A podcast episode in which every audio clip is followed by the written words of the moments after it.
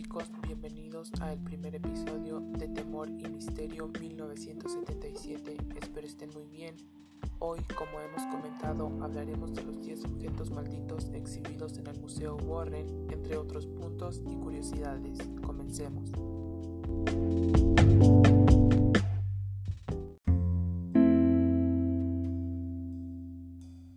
Como saben, el matrimonio Warren no solo es conocido por la famosa película de terror Annabelle, también son conocidos por su famoso y macabro museo. En su funcionamiento, los visitantes podían disfrutar de un recorrido de 6 horas y se les mostraba un video sobre un supuesto exorcismo, seguido de un tour donde podían observar los objetos demoníacos. Sin embargo, tras la muerte de Lorraine Warren en 2019, el museo cerró definitivamente sus puertas al público.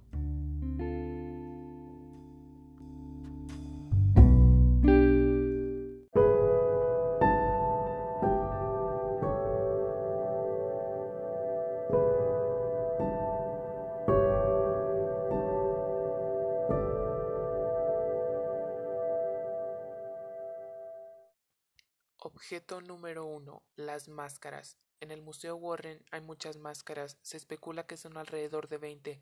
Muchas personas aseguran que todas fueron utilizadas en ritos satánicos, sectas paganas y demás rituales para atraer espíritus y otro tipo de energías malignas a este mundo.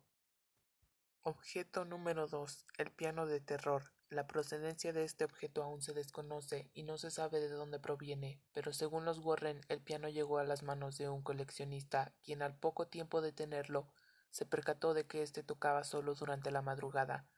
Dado esto, el hombre decidió contactar a los Warren, quienes decidieron almacenar el instrumento y catalogarlo como diabólico. Objeto número 3. La figura cuernos. Esta figura diabólica ha sido utilizada en muchos tipos de rituales paganos y se encuentra protegida en dicho museo para evitar que alguien la vuelva a utilizar en este tipo de rituales. Cabe mencionar que es un ídolo satánico que supuestamente se encontró en los bosques de Connecticut, donde se llevan a cabo las ceremonias de invocación.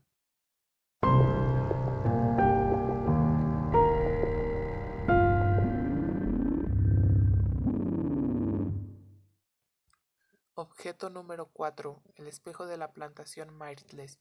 Se trata de un objeto el cual perteneció a una casa con actividad paranormal, cuya construcción se realizó sobre un cementerio en Estados Unidos.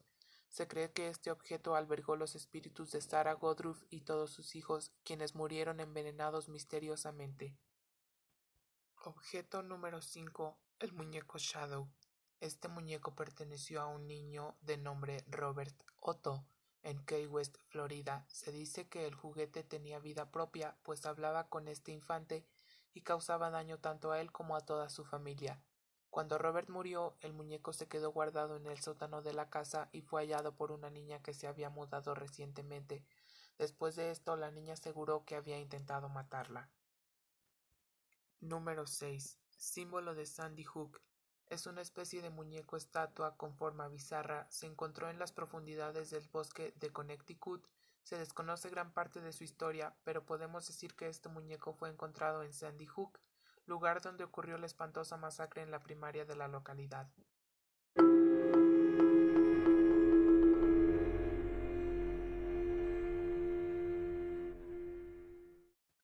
Objeto número 7. La tumba de Bathsheba Sherman. A esta mujer se le acusó de la muerte de un niño en el siglo XV. Según Lorraine, durante una sesión de espiritismo averiguó que la mujer asesinó al menor en ofrenda a entidades demoníacas, y antes de que ella se ahorcara, maldijo a todo aquel que habitara la casa. De no haberse ahorcado, Bathsheba habría muerto a causa de una extraña forma de parálisis que se comparó con el haberse convertido en piedra. Objeto número 8. La silla de Thomas Busby. Los rumores de que la silla estaba maldita comenzaron en la Primera Guerra Mundial. Se decía que todo aquel soldado que se sentaba en la silla no volvía de la guerra jamás. Una historia reciente cuenta que un piloto y un obrero en fechas distintas hicieron apuestas sentándose en la silla para probar que la superstición no era real.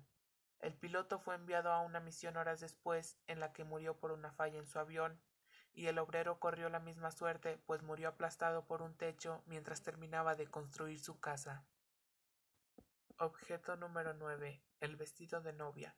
La proveniencia de este vestido viene de una joven llamada Anna Baker, una joven adinerada que murió en 1914. Muchos afirman que alberga el espíritu negativo de la chica, quien se cree se enamoró profundamente de un minero, por lo que su padre impidió la boda. Después de esto, se cree que tras la muerte de la enamorada, el vestido se movía solo de una forma misteriosa y aterradora. Objeto número 10. La muñeca Annabel. Annabel fue el regalo de una madre a su hija Donna en 1970. La joven de 18 años colocó el presente en la habitación del apartamento de estudiante que compartía con una amiga. Según el testimonio, la muñeca aparecía diariamente en una posición diferente a la que la había dejado, con las piernas y brazos cruzados. Con el tiempo, Donna llegó a afirmar que hasta cambiaba de habitación. La situación provocó que la aprendiz de enfermera y su compañera de piso llamaran a una medium para intentar averiguar lo que estaba pasando. Después de una sesión, les informó de que el espíritu de una niña de siete años llamada Annabel Higgins había poseído a la muñeca.